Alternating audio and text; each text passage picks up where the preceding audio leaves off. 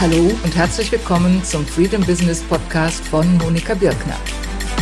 Dies ist der Podcast für Solounternehmer, die mehr Freiheit wollen. Mehr Freiheit im Business, vom Business und durch das Business. Und Sie erfahren in diesem Podcast, wie das gelingt.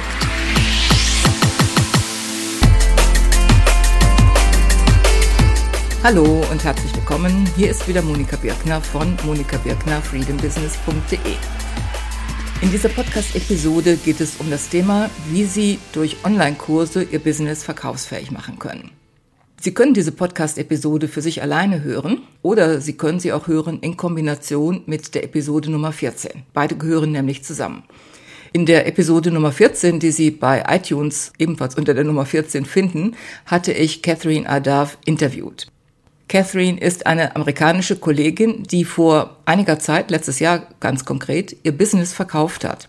Und wo die Online-Kurse eine enorme Rolle gespielt haben, A, damit sie überhaupt ihr Business verkaufen konnte und B, in Bezug auf den Kaufpreis, indem sie durch die Kurse den Kaufpreis nach oben getrieben hat. Das Interview hatte ich bewusst in Englisch geführt und diese Episode ist in Deutsch und ohne Mitwirkung von Catherine hier fasse ich die wichtigsten Details zusammen, so dass Sie das Ganze dann auch auf die Schnelle und in Deutsch hören können. Außerdem gibt es sehr ausführliche Show Notes unter Monika Birkner, freedombusiness.de, Schrägstrich, online, Bindestrich, Kurse, Bindestrich, Business, Bindestrich, Verkauf. Dort können Sie beide Episoden hören. Dort finden Sie die Show Notes und dort finden Sie außerdem eine Checkliste, mit der Sie herausfinden können, wie es denn um die Verkaufsfähigkeit in ihrem eigenen Business bestellt ist. Fangen wir erstmal an mit Catherines Geschichte. Also ich kenne Catherine aus verschiedenen Zusammenhängen, aus verschiedenen Facebook-Gruppen und bin auch bei ihr in ihrem Membership-Programm und kenne ein Stück weit von ihrer Geschichte und habe dann also voller Spannung zugehört, als sie mehr noch davon erzählte im Interview. Catherine und ihr Mann sind schon sehr lange selbstständig, nämlich seit 1996, also mehr als 20 Jahre. Und sie waren zunächst selbstständig als Trainer in der Finanzdienstleistungsbranche, haben das einige Jahre gemacht, bis dann irgendwann die Kinder kamen. Und dann wollten die beiden ein anderes Modell, weil Catherine war sehr viel auf Reisen, sehr viel unterwegs. Und als die Kinder kamen, wollte sie mehr Zeit für die Kinder. Sie haben dann zu dieser frühen Zeit schon, also Ende der 90er Jahre muss das gewesen sein, mit Online-Kursen begonnen. Und das Interessante war, sie hatten dafür unterschiedliche Kunden. Zum einen waren es große Unternehmen, wie zum Beispiel Versicherungsgesellschaften, aber eben auch Privatkunden. Und sie erzählt ein bisschen mehr davon, auch wie das mit den großen Unternehmen lief in dem englischen Podcast. Ich will das jetzt hier aussparen, weil es mir um die Verkaufsfähigkeit geht. Aber interessant ist es trotzdem, weil eben oftmals der Eindruck besteht, man könne Online-Kurse nur im B2C-Bereich, also gegenüber Privatkunden, durchsetzen. Und sie hat spannende Beispiele, wie es auch gegenüber Unternehmen geht. Gut, also das war dann die Situation Ende der 90er Jahre, als sie anfing mit Online-Kursen. Und letztes Jahr, im September 2016, hat sie dann ihr Business verkauft. Dem ging eine interessante Geschichte voraus. Nämlich, ich hatte sie gefragt, ob sie von vornherein die Absicht gehabt hatte, ihr Business verkaufsfähig zu machen. Und sie weiß nicht mehr genau, ob es schon ganz am Anfang der Fall war, aber nach relativ kurzer Zeit schon haben die beiden, also sie und ihr Mann, sich entschlossen, das Business wirklich systematisch auszurichten und auf Verkaufsfähigkeit auszurichten. Das begann damit, dass sie den Namen anders gewählt haben, also nicht ihren Privatnamen genommen haben, dass sie dann Systeme eingeführt haben, SOP, Standard Operating Procedures, und von daher sehr frühzeitig die Weichen gestellt haben. Und vor ein paar Jahren kam plötzlich ein Interessent aus heiterem Himmel auf sie zu und wollte das Business übernehmen, beziehungsweise hat Interesse daran geäußert. Das war ein College, das Kurse ebenfalls anbot und es gibt offenbar in USA dieses System von Continuing Education, was vielleicht vergleichbar ist zu dem, was es auch hierzulande gibt in bestimmten Bereichen, zum Beispiel für medizinische Berufe, dass man von Zeit zu Zeit bestimmte Kurse oder Weiterbildungen belegen und nachweisen muss. Und die Kurse von Catherine waren für dieses System anerkannt. Und dieses College, was dann auf sie zukam, das bot ebenfalls solche Kurse an, allerdings nicht für den Bereich Finanzdienstleistungen. Und Catherine erzählt dann, wie sie über einen monatelang sehr zähen, mühseligen Prozess mit diesem College in Verhandlungen stand, wie das College alles untersucht hat und geprüft hat, alle Zahlenwerke geprüft hat und so weiter. Und letzten Endes, kurz vor Abschluss, hat Catherine dann kalte Füße bekommen, um es so auszudrücken. Und zwar hatte sie einfach ein schlechtes Bauchgefühl und hat in letzter Minute den Verkauf abgesagt und deutet auch an, dass das eine gute Entscheidung war. Auf jeden Fall hat sich diese Phase gelohnt, weil durch diese Phase der Verhandlungen und der Prüfungen wurde dem Ehepaar dann nochmal sehr viel deutlicher klar, worum es geht, wenn man sein Business verkaufsfähig machen will. Und ich habe dann in den Show Notes die wichtigsten Faktoren zusammengestellt und will diese dann jetzt auch hier in diesem Podcast kurz als Zusammenfassung präsentieren. Ein ganz wichtiger Faktor ist die frühzeitige Vorbereitung. Denn alles andere, über das wir gleich sprechen, das erfordert einiges an Aufwand. Das erfordert unter Umständen jahrelangen Aufwand.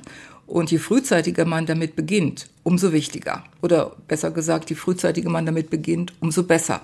Denn dann hat man in der Tat noch die Gelegenheit, sein Business so auszurichten, dass es A verkaufsfähig wird und B, dass man damit auch einen attraktiven Kaufpreis erzielt. Und Catherine und ihr Mann hatte ich schon erwähnt, haben das auf diese Weise getan, dass sie also beispielsweise sehr frühzeitig Systeme geschaffen haben. Ganz wichtiger Punkt für die Übergabe.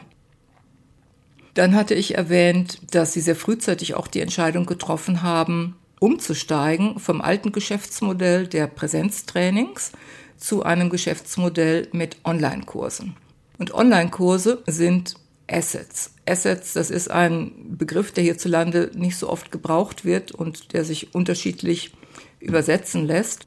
Man kann ihn in diesem Zusammenhang so sehen, dass er einen Vermögenswert darstellt, einen Vermögenswert, den man übertragen kann und genau das ist ja letzten Endes dann auch passiert, als Catherine und ihr Mann das Unternehmen verkauft haben. Die Online-Kurse waren dann für den Käufer ein ganz wesentlicher Faktor, ein ganz wesentlicher Beweggrund, um das Unternehmen zu kaufen. Und dieser Punkt, Assets zu schaffen, Vermögenswerte zu schaffen, der kann nicht hoch genug angesetzt werden. Speziell gilt das für diejenigen, die bisher Zeit gegen Geld tauschen und die, wie ich gern formuliere, kein Unternehmen haben, sondern ihr Unternehmen sind. Und Catherine drückt es im Interview ganz klar aus, dass sie sagt, mich kann man nicht verkaufen. Man kann nur ein Unternehmen verkaufen. Und Assets, Vermögenswerte zu schaffen, das ist eine wichtige Voraussetzung dafür, damit überhaupt jemand es weiterführen kann. Und das sind jetzt in diesem Fall Online-Kurse. Online-Kurse sind dafür sicherlich sehr geeignet. Es können Membership-Seiten sein, es können andere Produkte sein, die jemand weiterführen kann. Eine weitere Voraussetzung war in Catherines Fall die E-Mail-Liste. Sie erwähnt das erst ganz zum Schluss, sie hätte fast vergessen, es zu erwähnen. Ganz zum Schluss kommt sie nochmal auf dieses Thema und erzählt, dass sie eine sehr umfangreiche Liste hatte von 34.000 Adressen und dass sie diese Liste auch gut gepflegt hatte. Also sie und ihr Mann hatten die Liste gut gepflegt und immer neuen Content veröffentlicht, sodass die Liste aktiv war und nicht aus Karteileichen bestand. Und das war sehr wichtig, weil die Liste auch maßgeblich dafür war, neue Kunden zu gewinnen. Und ein Erwerber ist natürlich interessiert daran, dass er mit möglichst geringem Aufwand und mit möglichst hoher Sicherheit auch künftig Kunden hat für die Angebote. Denn die schönsten Online-Kurse nutzen nichts, wenn sie nicht verkauft werden und wenn es kein System gibt, um die Kurse oder was immer es an Produkten ist, zu verkaufen. Und die regelmäßige Pflege der Liste hatte dazu beigetragen, dass immer wieder neue Kunden kamen und der Erwerber konnte sich darauf verlassen, dass das auch in Zukunft der Fall sein würde. Und da schließt sich dann der Kreis zur frühzeitigen Vorbereitung, weil eine Liste aufzubauen, das ist Arbeit. Das geht nicht über Nacht. Das dauert einige Zeit, das dauert Jahre. Es müssen nicht vielleicht unbedingt 34.000 Adressen sein, aber je umfangreicher die Liste und je gepflegter und aktiver die Liste und je relevanter natürlich für die entsprechenden Produkte, desto besser. Ein weiterer Faktor ist das Verständnis dafür, worauf ein potenzieller Käufer achtet.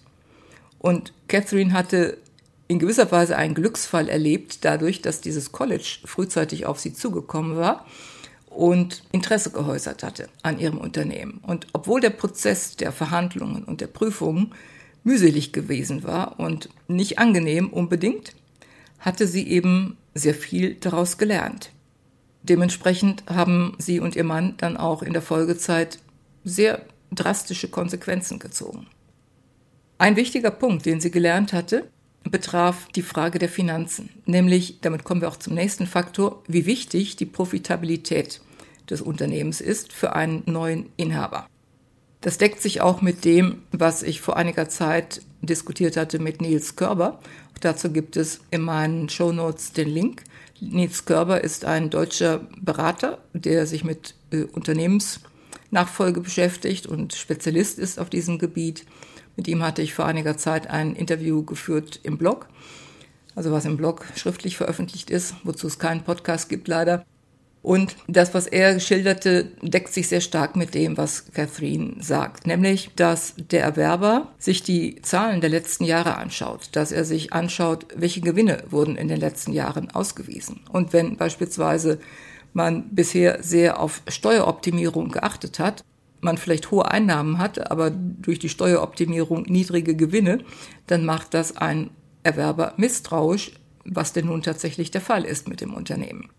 Und insofern gilt es frühzeitig die Denkweise umzustellen und statt auf Steueroptimierung zu achten, darauf zu achten, dass Gewinnoptimierung betrieben wird.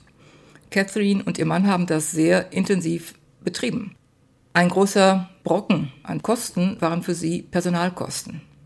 Ich weiß nicht genau, wie sie personell ausgestattet war, das haben wir nicht im Detail besprochen. Sie erwähnt nur, dass sie sehr hohe Personalkosten hatte teilweise offenbar durch feste Mitarbeiter oder auch durch externe Zuarbeiter. Und sie haben dann die Entscheidung getroffen, die ganze innere Verwaltung oder die Geschäftsführung, operative Geschäftsführung, kann man sagen, des Unternehmens outzusourcen. Sie spricht von einem Third-Party Administrator.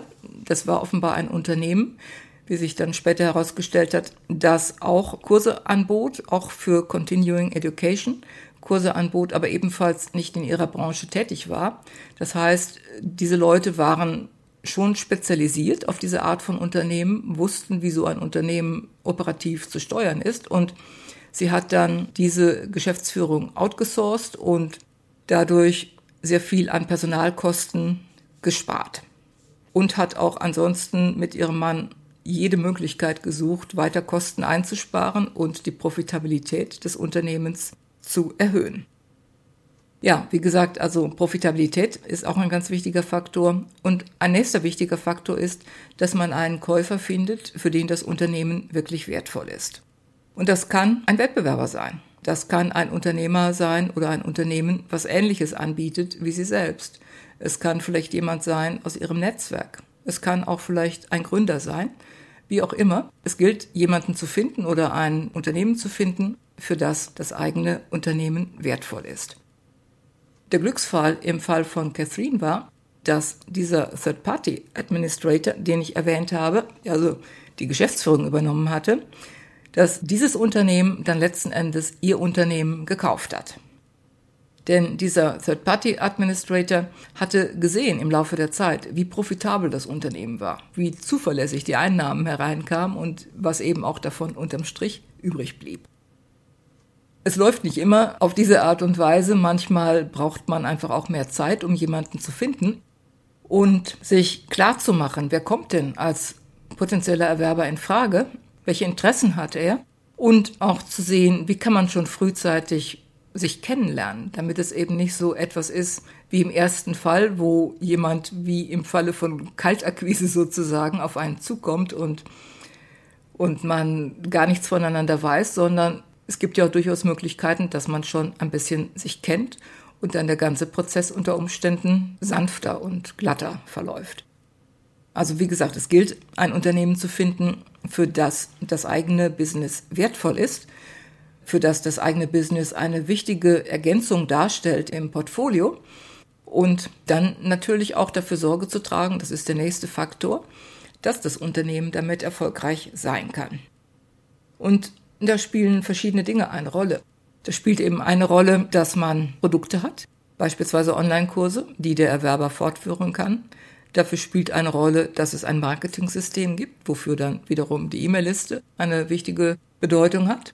Und dafür spielt auch eine Rolle, dass es Systeme gibt, sodass der Unternehmer nicht darauf angewiesen ist, alles Wissen im Kopf des Verkäufers zu haben und keinen Zugang dazu zu haben, sondern dass alles schön dokumentiert ist und dass er ohne weiteres dann das Ganze übernehmen und fortführen kann. Noch das deckt sich mit dem, was in dem früheren Interview mit Nils Körber, auf das ich schon verwiesen habe und wo ich in den Shownotes drauf verlinke, zur Sprache kam. Nils Körber hat es auch auf diese Art und Weise dargestellt. Ja, und dann ist auch ein Faktor, dass das Unternehmen wirklich eigenständig ist. Und das ist gerade etwas, was für Leute, für Solopreneure, die bisher Zeit gegen Geld getauscht haben, eine wichtige Mindset-Änderung darstellt und auch erhebliche praktische Konsequenzen hat. Also beispielsweise erwähnt Catherine, dass es wichtig ist, frühzeitig die Konten zu trennen. Und idealerweise haben sie das heute schon, dass sie nicht private Gelder und Firmengelder miteinander vermischen, sondern die Konten getrennt haben.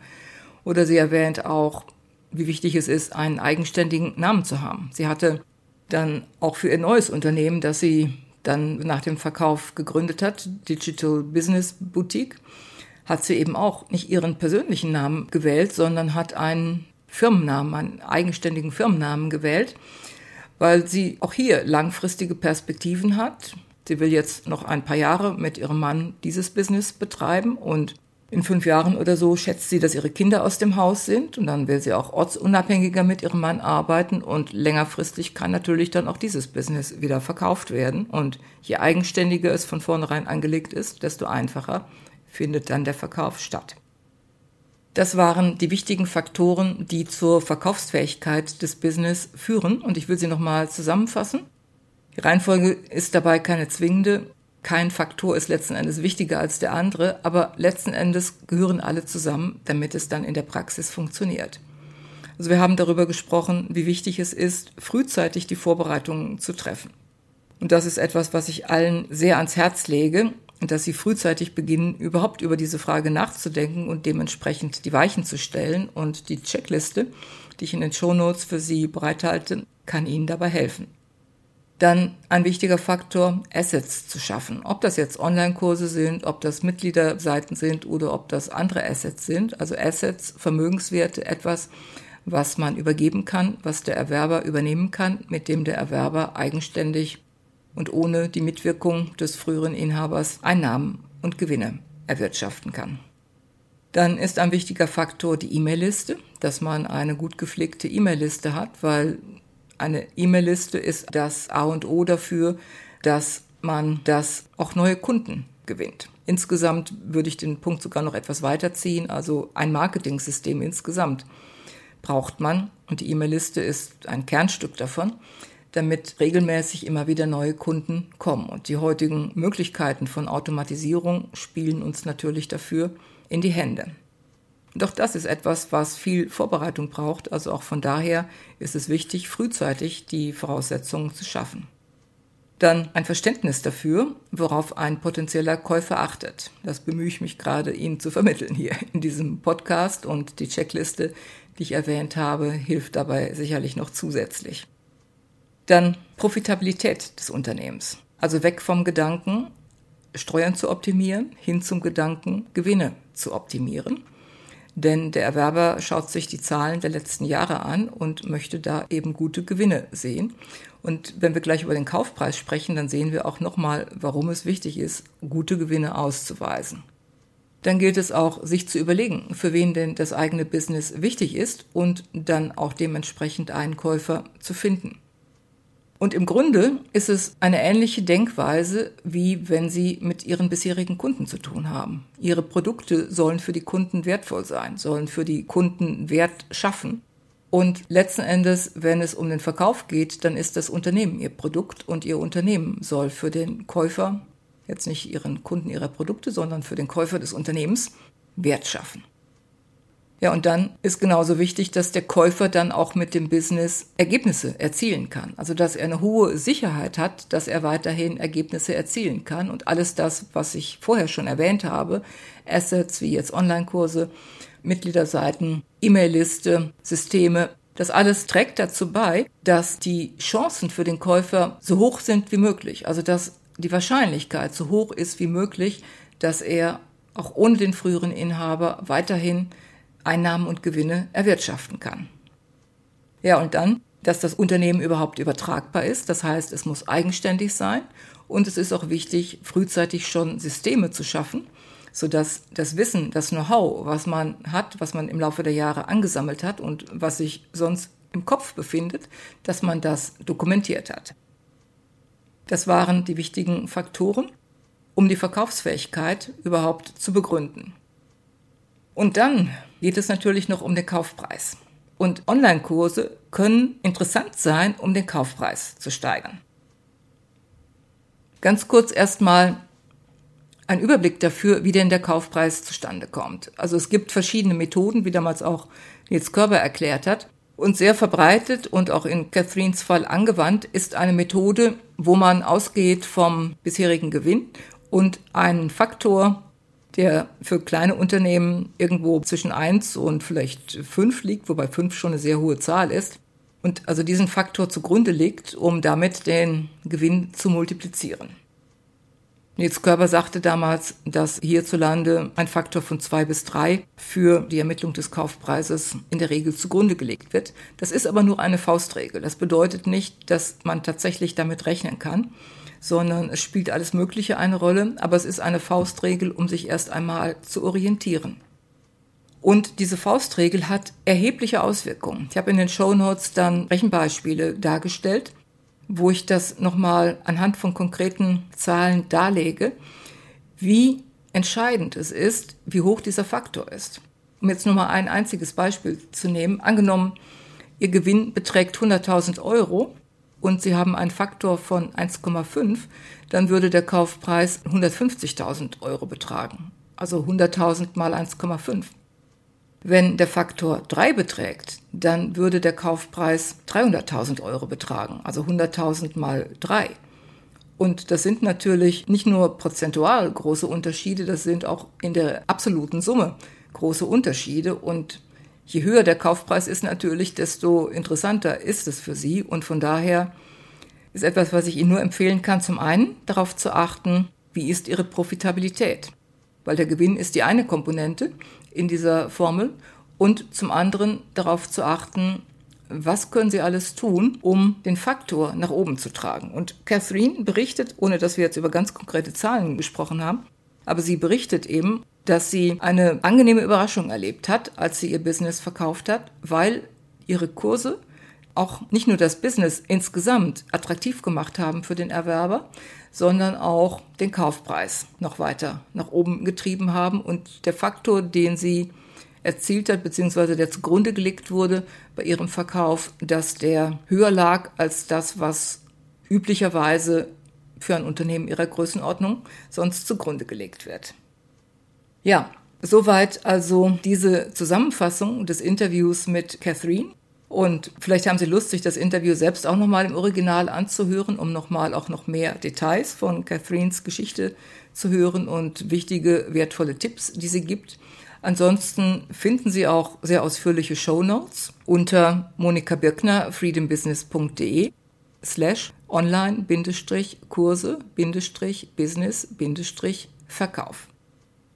Dort finden Sie auch diese Checkliste, die ich erwähnt habe und die ich Ihnen sehr ans Herz lege, denn wie gesagt, man kann nicht früh genug beginnen. Und ich möchte sie Ihnen ans Herz legen, wenn Sie heute schon Online-Kurse anbieten, wenn Sie heute schon über die Verkaufsfähigkeit nachdenken und erst recht, wenn Sie es noch nicht tun, weil dann finden Sie vielleicht noch ein paar Gründe, warum Sie es tun sollten. Und ja, vielleicht hat auch dieses Podcast-Duo, will ich mal sagen will, das Originalinterview mit Catherine und jetzt auch diese Zusammenfassung ein Stück weit dazu beigetragen, Sie zu motivieren, sich mit dieser Thematik zu beschäftigen und sich auch bald schon damit zu beschäftigen.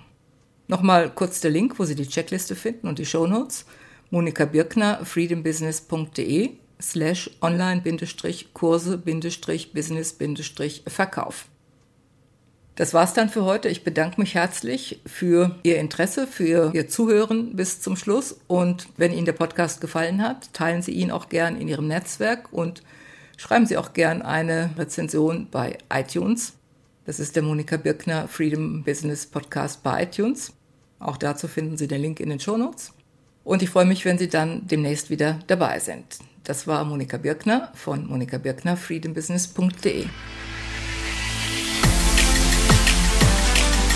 Das war der Freedom Business Podcast von Monika Birkner. Danke, dass Sie dabei waren. Ein Überblick über alle Episoden sowie ausführliche Shownotes finden Sie auf der Seite https monikabirkner freedombusiness.de slash podcast. Wenn Sie den Podcast unterstützen wollen, dann freue ich mich über eine Bewertung bei iTunes und auch sonst über jegliches Feedback, das Sie mir zukommen lassen. Bis zum nächsten Mal, Monika Birkner.